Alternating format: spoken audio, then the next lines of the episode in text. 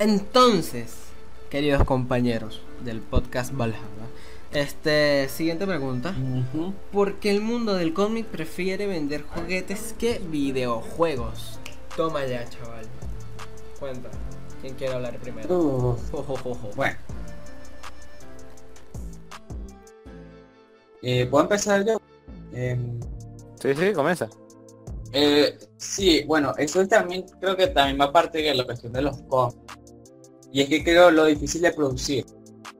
Y yo creo que uno de los problemas de producir un videojuego de superhéroes es que normalmente tienen que seguir una historia o pueden aprovechar los que tienen un su propio universo como Spider-Man, que lo sacó Sonia, que ese fue uno de los mejores juegos de Spider-Man, hay que negarlo. O sea, increíble el cariño y la dedicación que pusieron al juego que es porque Spider-Man es un superhéroe solo, entonces claro, tienes de escenario Nueva York. Tienes de escenario la isla de Nueva York. Y él pelea contra Queens. los villanos ahí, hace misiones secundarias ahí y todo. Bueno, Y otro ejemplo, ajá. que también es bueno en los videojuegos, es el de Batman. La saga Arkham. Uh, sí, sí, sí. Buenísimo juego. Pero de resto, de, de resto, de destro, resto, no, de de, resto. de resto, de destro, eh, lo, que, lo que queda son pocos videojuegos así, aparte de los que son de Lego. Claro, oye, ¿Sabes? cierto, los- la saga de Lego es impresionante, pero comentando lo de Spider-Man un poco más a profundidad. Se- se- el juego de Spider-Man está desde que llegó a la Play 1. O sea, recuerdo varios juegos de Sí, que yo llegué a jugar en la Play 1 juegos de de Spider-Man. Spider-Man que eran sencillos, pero para uno de pequeño era como wow, lo máximo. Lo de lanzar telarañas y andar por ahí en unos techos era súper loquísimo.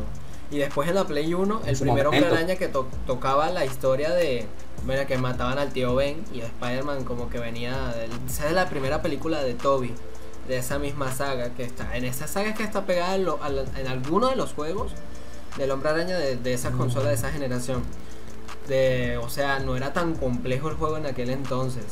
Como tú dices, o sea, hacer un juego con el mundo de los cómics es un rollo, me imagino que gigantísimo.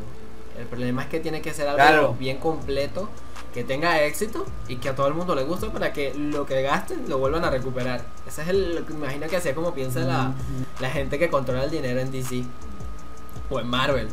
Eh, O sea- que hubo también juegos de Superman. O sea, por ejemplo, el fracaso de Superman 64. Uh, increíble. Uh, Cierto. Eso fue un, un juego tan, fue tan sencillo, pero ahí. tan ¿Tú qué mal. opinas? ¿Tú qué opinas, Percival? este, bueno, eh, por esa parte veo que las compañías que producen juguetes se les hace muchísimo, muchísimo más fácil que producir un videojuego entero por la larga duración, este, el costo y realmente, o sea, pro- producir un juguete da muchísimo dinero porque, o sea, haces un modelo y haces varios de ellos y como los fans son coleccionistas y le encantan ese tipo de Oh, cosas, sí. lo van a comprar, se van por el fácil. Ahí aplican los coleccionistas esos de las convenciones. Bueno, que ahorita hoy en día No, pero no, te creas, no te creas, Thor, no te creas. La... Eh, perdón para, para hasta Adelante, ahí, adelante. pero eh, una cosa Thor, es que también ocurre que cuando se trata de hacer de colección pierde el valor y te vas a decir por qué porque ya estaba desde un principio esto para ser coleccionable y la gente pierde como el interés pero cuando descubren este juguete guardado en el garaje de hace 20 30 años ponte tú una cosa así y luego descubren que hay un dineral sabes lo comienzan a regatear comienzan a mover y por eso creo que también ocurre lo de los juguetes entre más viejo porque es algo, son como que cosas más valor tan- llega a tener en el futuro. ¿No? Uf, puede llegar a miles. Es que Será no sabemos de aquí al 20.000, 2050 bueno, cuánto A vale una 10.000 Play dos. Oiga. un juguete. Oigan, eh, ¿Sí, este, uno de los uno de los ejemplos más clásicos es el Amazing Fantasy. El Spider-Man, el primer número. Ah, bueno. Oh, eso, Oh. eso escala, eso escala de una manera, Persia, eso es un, un dineral, oh, es un dineral. Ese primer volumen de Spider-Man, oh.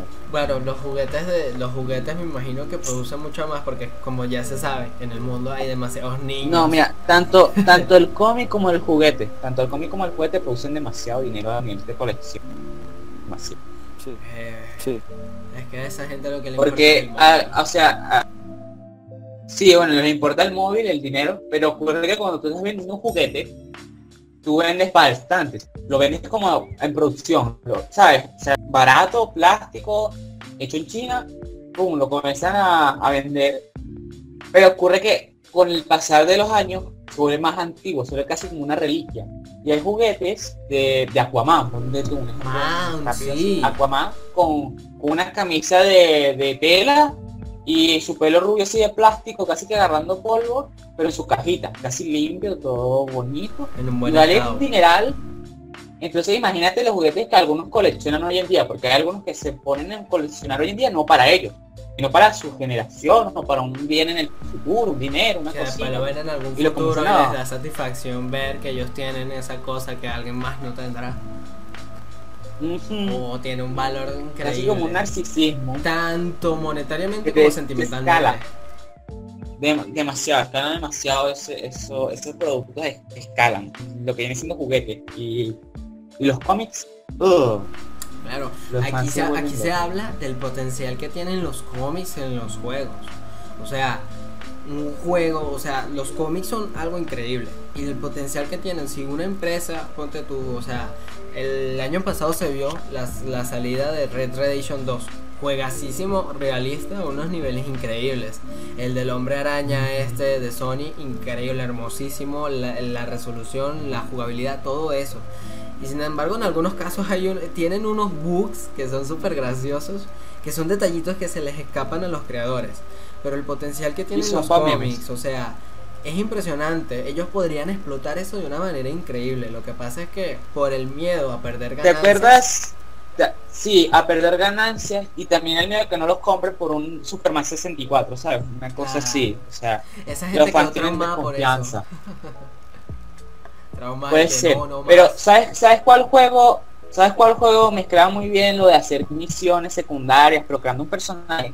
Este de anime, no me acuerdo cómo se llamaba, que puedes jugar con Goku, que era de pelea, que tú podías crear tu personaje, que los efectos eran realistas. Que fue un fracaso. Mm. No, Xenoverse, no. Este que, que fue famoso por un tiempo, pero que luego fue un fracaso. ¿Sabes? Que aparecía Sasuke, Naruto, o sea, los típicos. Eh, Super Smash. Jump Force. No, no, no, no. Jump Force. Ese, Jump Force. Ahí es donde hay varios fue un fracaso. O sea, en lo único que se destacó fue en su calidad gráfica realmente. Sí, sí, sí. Sí, fue lo único, fue un fracaso a nivel de jugabilidad. Y sabes, tenía muchísimo potencial para triunfar, casi como el Xenoverse, el 1, el 2. y eso fue porque un, tenías que hacer juego que está en internet ahorita tan tan sencillo haciendo 2D como que entretenido. Tengo tiempo sin jugarlo, de hecho. yo me enteré, cuando me enteré que iban a sacar un juego así para la Play, yo estaba tipo, wow, qué hermoso, qué arrecho. Pero es triste que haya fracasado. Sí, pero es que esto también puede ocurrir en el mundo de superhéroes. Porque si te pones a ver, imagínate un Jump Force, pero de Marvel o DC. Donde no, jugó con el Capitán América en la Segunda Guerra Mundial o algo. ¿Sabes? Pero también puede ocurrir lo del fracaso puede fracasar horrible. Bueno, aunque este Marvel no se metió en la industria de los juegos, o eh, sí, habla, habla. O sea, o sea, van a sacar un juego de los Vengadores. Sí, bueno, ah, ese juego, bro, es cierto. Ese juego va a traer una millonada para esta gente increíble. Que, oye, pero que, la acabas de sacar, yo no me, no me acordaba. Y eso que hace una semana vi un video del juego, bueno, la escena que han sacado hasta ahora, pero ya mostraron como más a profundidad la jugabilidad. Mostraron cómo se va a jugar la broma como con Hulk, con Thor. Ahí viendo cómo es como en un solo capítulo juegas con todos los personajes, pero como por fases. me imagino que va a llegar un punto ah, en el que van a estar todos reunidos así a lo Lego, yo qué sé, a lo Lego Marvel. Entonces, ¿Sabes qué también me recuerda eso? A, a un juego de Play 2, que no me acuerdo cómo se llamaba. Sí, sí, sí. Tú podías jugar con el Capitán América, que peleaban y hacías como tu propio equipo y elegías no me acuerdo tampoco a o a Deadpool, a Spider. Y yo creo que el problema, yo creo que el problema no es los juegos como tal, sino que no saben crearlos o no pueden, no tienen como una idea clara de crearlos, ¿sabes? ese silencio. Entonces, aquí tomamos. Ese silencio incómodo. Entonces estábamos con la cuestión del juego ese de Play 2 que fue no fue algo increíble y estaba en inglés, pero estaban todos los personajes de Marvel. Bueno, Deadpool, Deadpool tiene un juego que en su momento fue muy bueno.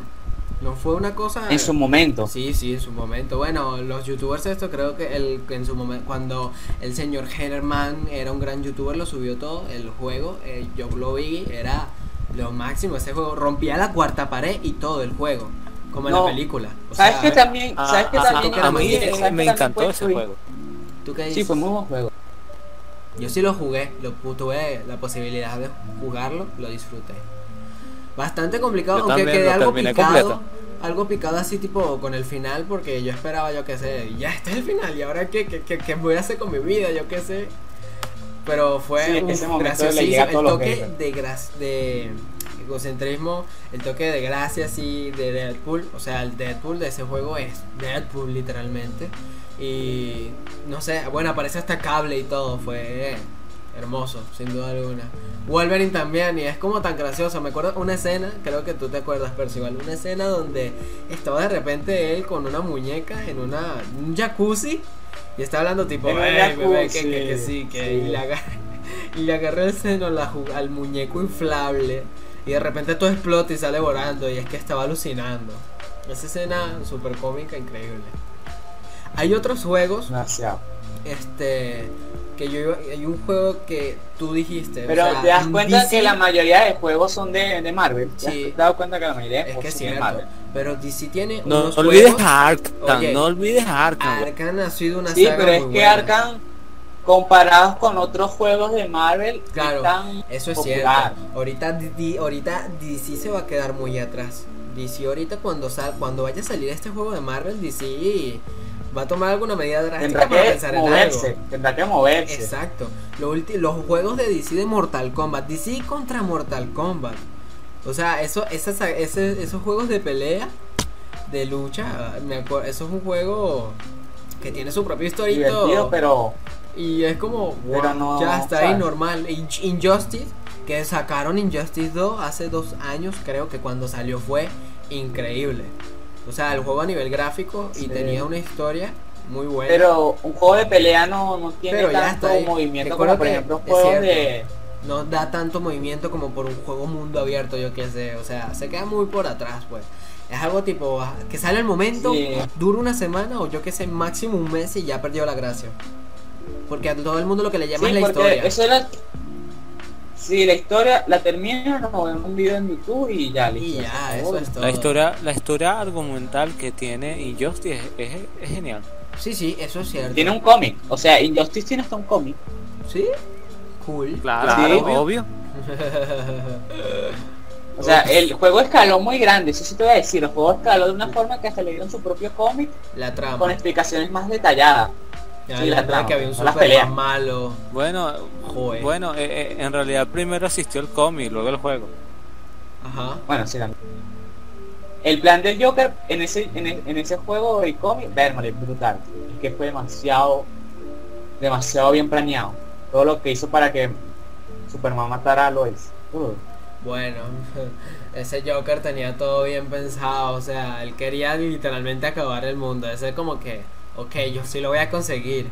Oye, el tema si de no Joker que vamos a tocar más Batman, venció a tu adelante. mejor amigo. El tema de Joker vamos a tocarlo más adelante, que es un tema bien complejo. Pero creo que hasta ahora creo que ya tocamos los puntos importantes de este tema. Ya creo que son más de 14 minutitos más o menos y creo que es suficiente.